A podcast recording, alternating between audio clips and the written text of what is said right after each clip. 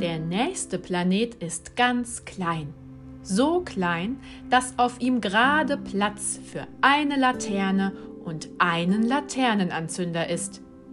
Der Laternenanzünder muss die Laterne immerzu an- und auszünden. Deshalb hat er gar keine Zeit zum Schlafen.